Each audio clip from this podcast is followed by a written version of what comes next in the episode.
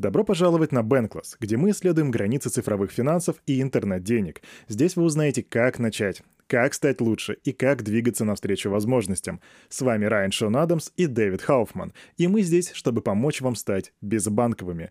Ребята, у нас сегодня шикарный выпуск, и гость у нас Виталик Бутерин. Виталик был у нас на подкасте не один раз, так что добро пожаловать снова. Как поживаешь? А, спасибо, я рад быть здесь. Мы бы хотели обсудить с тобой сегодня пару вещей. Ну, конечно же, роудмап эфира, а также появление альтернативных платформ за последний год. Развязка, разумеется, это статья, которую ты написал, которая является хроникой, или лучше сказать, описывает развязку для всех блокчейнов и первых лейеров. К слову, я рад, что мы записываем этот подкаст близко к концу года, поэтому мы просто не можем упустить возможность поговорить о рефлексии по 2021 году. Думаю, это хороший способ начать разговор. Что думаешь про 2021 год? Я имею в виду крипту, потому что что очень много людей говорят, что это был хороший год для крипты. Понятно, что они в основном говорят про цены и, возможно, еще о глобальном принятии и фокусировании внимания. А что ты думаешь про 2021 год? Был ли он хорош для крипты? Какие у тебя мысли? Думаю, это был определенно невероятный год в плане адаптации и концентрации внимания на крипте. Взлет NFT — это было просто очаровательное зрелище, и думаю, как раз это и привело много новых людей в криптопространство. Много, э, как никогда прежде. И я думаю, что, ну, по крайней мере, для меня такие вещи, как блокчейн, это то, что позволяет организовать общество. Но для, худож... для художников же это да, теперь способ реализовать их проекты. И вот сейчас очень хорошо видно, что эти ребята получили абсолютно новую бизнес-модель. Это как раз то направление, которое, в которое очень сложно привнести что-то новое, несмотря на ценность самого продукта.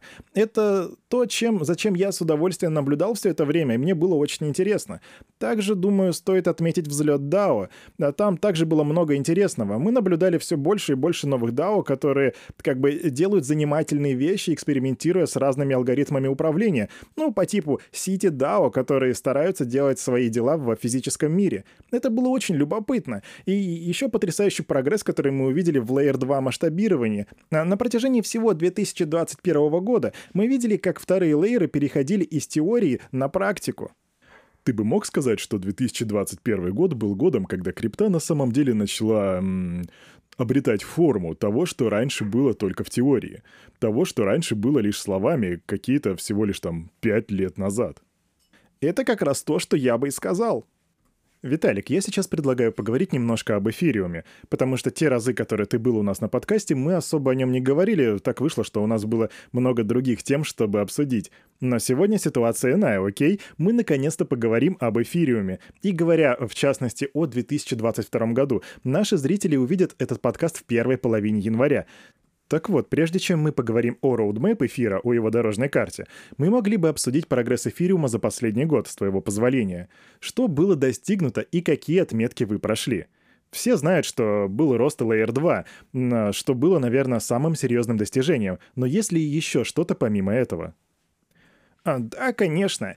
Я думаю, если мы сфокусируемся на первом уровне, то на самые большие этапы но первое это то, что Beacon Chain зарекомендовал себя. Он преобразовался в такую более зрелую экосистему. И там также даже был первый хардфорк, который называется Altair, который добавил в систему, ну так сказать, подпорки, которые были бы необходимы для линейной поддержки. Также не могу не упомянуть запуск, запуск тестнета Kintsugi. Мы запустили его всего пару недель назад, но Kintsugi был не первым тестнетом для слияния, к слову. У нас было еще парочка тестнетов поменьше, которые мы, мы использовали на протяжении пары месяцев. Kintsugi же в свою очередь очередь гораздо больше, чем прежний. В нем гораздо больше участников, и он в целом более обширный. И кто угодно может стать участником.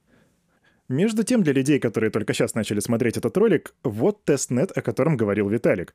Что мы здесь видим? Это Kintsugi, который является новейшим... Это вроде как Beacon Chain плюс... Ну, то есть это тест... Да, это тест слияния. Окей, я понял. А что люди могут здесь делать? Или это больше подходит для разработчиков? Ну, там можно коннектить ноды, они могут стать стейкерами, они могут запускать э, контракты и даже трейдить монетки. Так, это получается тестнет, слияние, которое готово выйти в продакшн. А что должно случиться между вот сейчас и моментом, когда это произойдет? Должно пройти там, не знаю, куча тестов, валидация. Определенно будет много тестов, без этого просто никак. Но я считаю, что все пройдет гладко по итогу. А еще одна важная вещь, которая достойна внимания, это то, что протокол эфириума развивался в течение 2021 Но есть еще вещь, которую я называю метаразвитием. Это определение и понимание дорожной карты у эфириума, вплоть до конкретных мелких деталей. Эфириум меняется от года к году. Эфириум 2016 это уже не тот эфириум, который был в 2015 и так далее. То есть меняется он каждый год. Как бы ты определил, э, скажем так, контекстуализировал после всего того, что уже было пройдено, куда мы должны прийти и где мы сейчас в 2021 году? Мы уже прошли, может быть, там 40% пути или уже, может быть, 60%. Как бы ты определил, где мы сейчас находимся? Но я бы сказал, что мы прошли где-то уже 50%. И после завершения слияния, я думаю, мы перешагнем отметку в 60%. И когда мы завершим реализацию шардинга, то это будет уже в районе, ну, наверное, 80%. Это круто. 50% и мы уже так близко к этой отметке. Знаешь, давай поговорим о том, что нас ждет. Вот Дэвид дал этому определение метаразвития, но по сути он имел в виду дорожную карту. И ты выкладывал вот этот инфографик, вот он на экране. И скажу, что для меня он пока что не особо понятен. На этом графике одна из зон сверху называется «слияние», которое как раз-таки очень близко, как мы уже определили. Так что, наверное, знаешь, давай, наверное, прям начнем с него. Расскажи нам, что такое слияние. Конечно, но слияние ничем не отличается от того, чем это предполагалось быть в самом начале. Полный переход от Proof of Work к Proof of Stake. И мы проделали очень много работы, чтобы все это воплотить в жизнь. Но, к слову, еще очень многое предстоит. Например, нам нужно усилить протокол таким образом, чтобы сделать его более защищенным от всех видов атак. В целом, после того, как мы залатаем все проблемные места, можно будет считать, что слияние готово. А базовой целью э, слияния будет увеличение пропускной способности и уменьшение текущей стоимости транзакций. И после того, как слияние произойдет, то у нас будет запланированный хардфорк. На этом этапе мы сможем организовать возможность вывода средств, потому что на данный момент этого нельзя сделать в угоду простоты процесса. Виталик, для ясности, это мы сейчас говорим про выводы для валидаторов и депозиторов блокчейна, верно? Да, и как только хардфорк случится, они смогут выводить средства на основной лейер. То есть они смогут это все сделать в одно мгновение или... Но они будут это делать в порядке очереди, потому что если начнется большой поток заявок, заявок на вывод, то это займет как бы некоторое время. Итак, получается, что у нас есть два хардфорка, верно? Две разные стадии. Как думаешь, какой временной промежуток будет между ними? Ну, разумно предположить, что это будет 6 месяцев. А что это значит для типичного юзера или типичного DeFi приложения, допустим? Нужно ли им будет, не знаю, нажать кнопку «Обновить» в MetaMask? Но нужно будет обновиться в MetaMask, это точно, но им не нужно будет обновлять свои приложения. Просто с перспективы приложения это будет выглядеть как простой хардфорк, через который мы проходили раньше. То есть, по сути, им ничего не нужно будет делать, и юзеры спокойно пройдут через слияние. Это понятно. Так, а теперь давай поговорим о следующем этапе. Он называется волна. Что это такое? Волна — это следующий этап, и по сути это увеличение масштабируемости рулапов с помощью шардинга. Рулапы, они как бы сами по себе, это решение для масштабирования L2, чтобы сделать транзакции более дешевыми, чем на L1. То есть юзеры получают на втором уровне больше эффективности при том же уровне безопасности, к которому они уже привыкли. Там будут рассматриваться такие предложения по улучшению, как EIP 4488, и для юзеров здесь история такая же, как и со слиянием. Юзеры, скорее всего, ничего не заметят, и единственное, что им нужно будет сделать, это переместить свою активность с L1 на L2, если они как бы сами этого захотят. И как только они это сделают, они будут наблюдать, как L2 становится все дешевле и дешевле. Это то, что из себя представляет волна. Скажи, а когда ты говоришь, что он становится дешевле, ты имеешь в виду, что он в то же время становится быстрее? Но тут я на самом деле выделяю два фактора, которые важны для понимания — время ожидания и пропускная способность. И ничего из того, что привносит волна, никаким образом не улучшает время ожидания. Но вот пропускная способность очень сильно вырастет. Например, если сегодня блокчейн эфириума буквально может прогонять от 15 до 40 транзакций в секунду, то с рулапами это число достигнет полутора тысяч, а то и четырех тысяч. А уже при добавлении шардинга это число возрастает до 100 тысяч транзакций в секунду. И причина удешевления кроется в спросе и предложении, тут просто простой рынок. Что же касается первого уровня, то, думаю, реалистично предположить, что он будет становиться дороже, и пользователям нужно будет это попросту принять. Скажи, а есть ли какое-то определенное количество шардов, или это, может быть, будет динамическое число?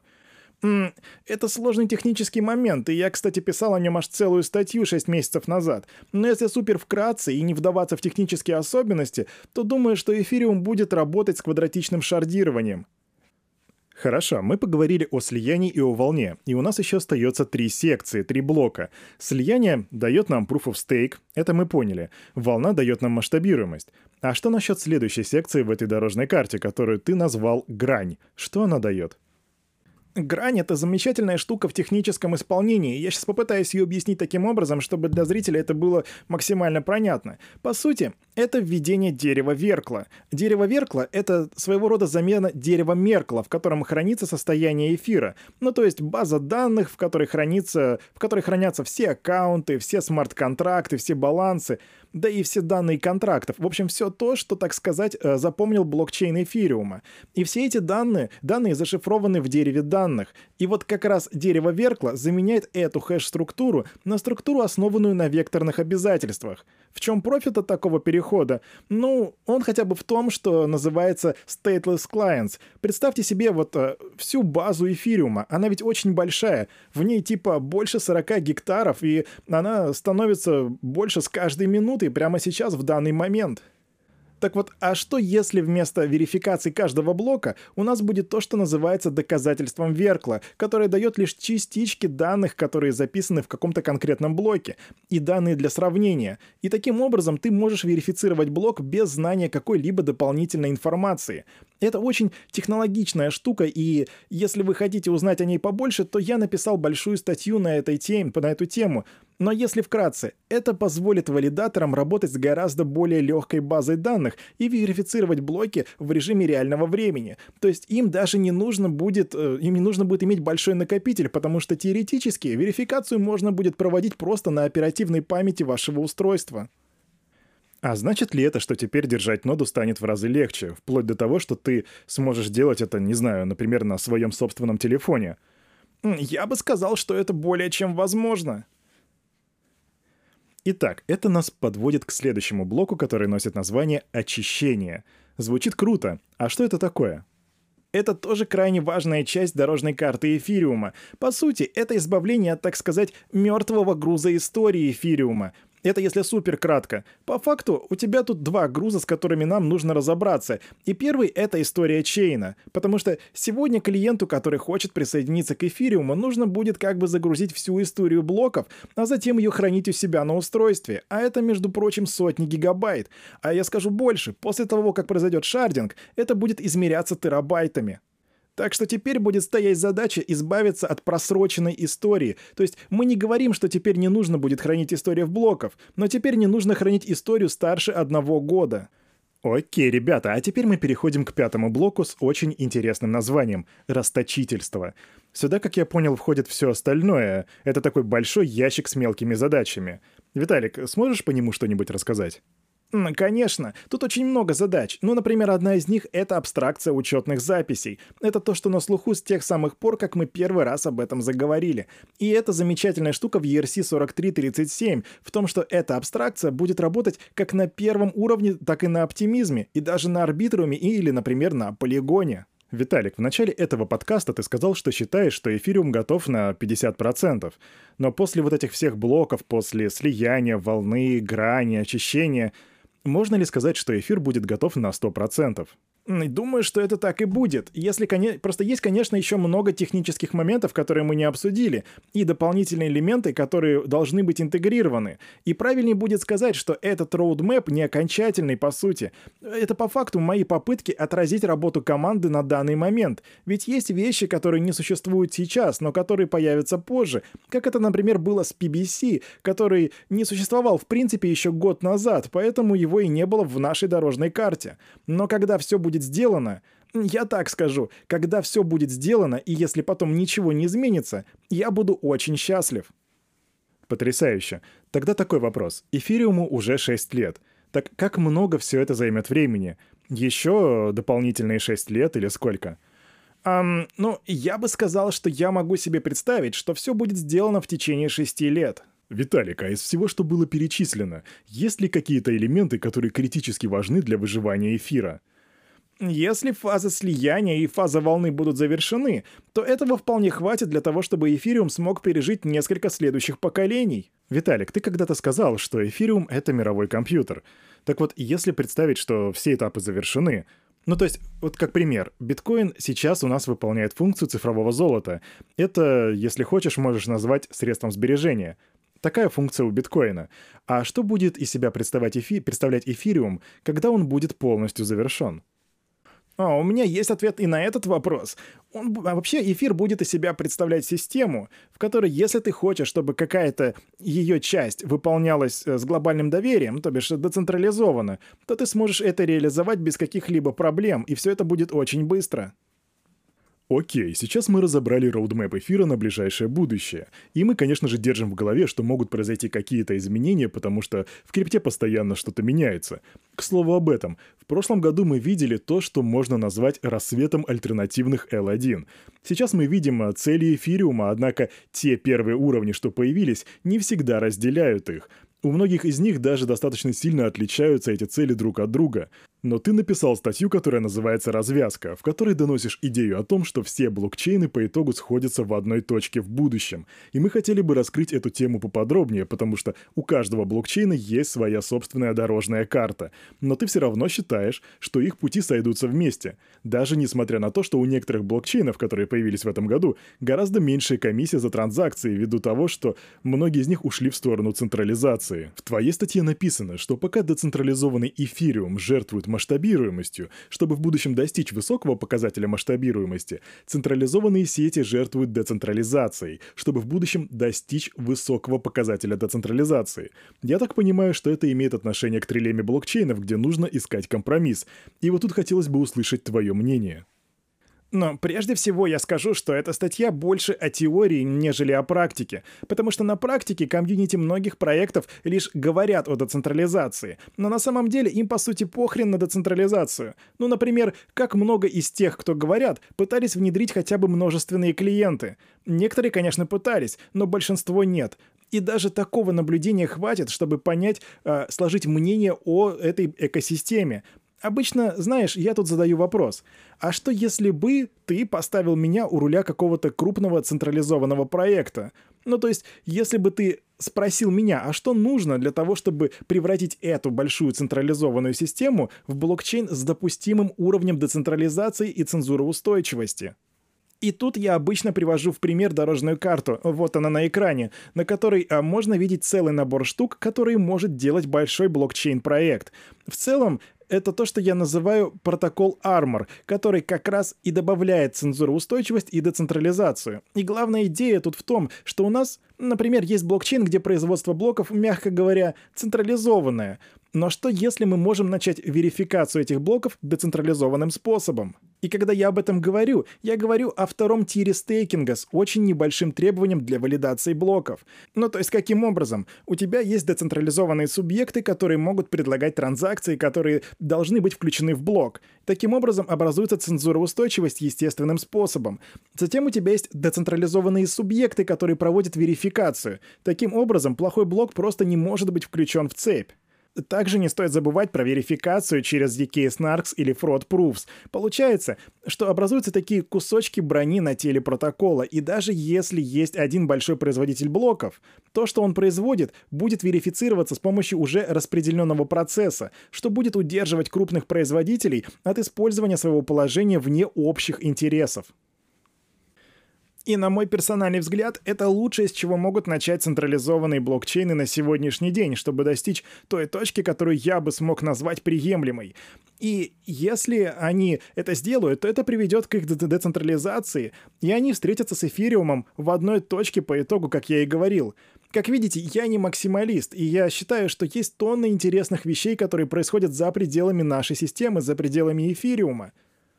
Потрясающе. Ребята, мы сегодня с вами разобрали дорожную карту эфириума. Если вы захотите осмотреть ее поподробнее, то под видео будет ссылка. Также мы поговорили о развязке. Это статья, которую написал Виталик, и мы также оставим на нее ссылку в описании. Виталик, от себя скажу и от всего нашего комьюнити спасибо большое, что ты пришел сегодня. Нам было очень приятно видеть тебя нашим гостем. Спасибо вам, это было очень приятно. До свидания, ребята.